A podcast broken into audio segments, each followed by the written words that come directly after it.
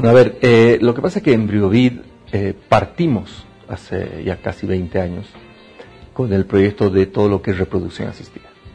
¿Cierto? Entonces hemos ido desarrollando, creciendo en número de pacientes, en número de procedimientos y lógicamente en número de necesidades también. Y una de las necesidades eh, grandes eh, que, se nos presentó es poder atender integralmente a los pacientes y por lo tanto hacer una clínica con hospitalización y con todos los servicios de salud que se pueda eh, brindar a la población. ¿no es cierto?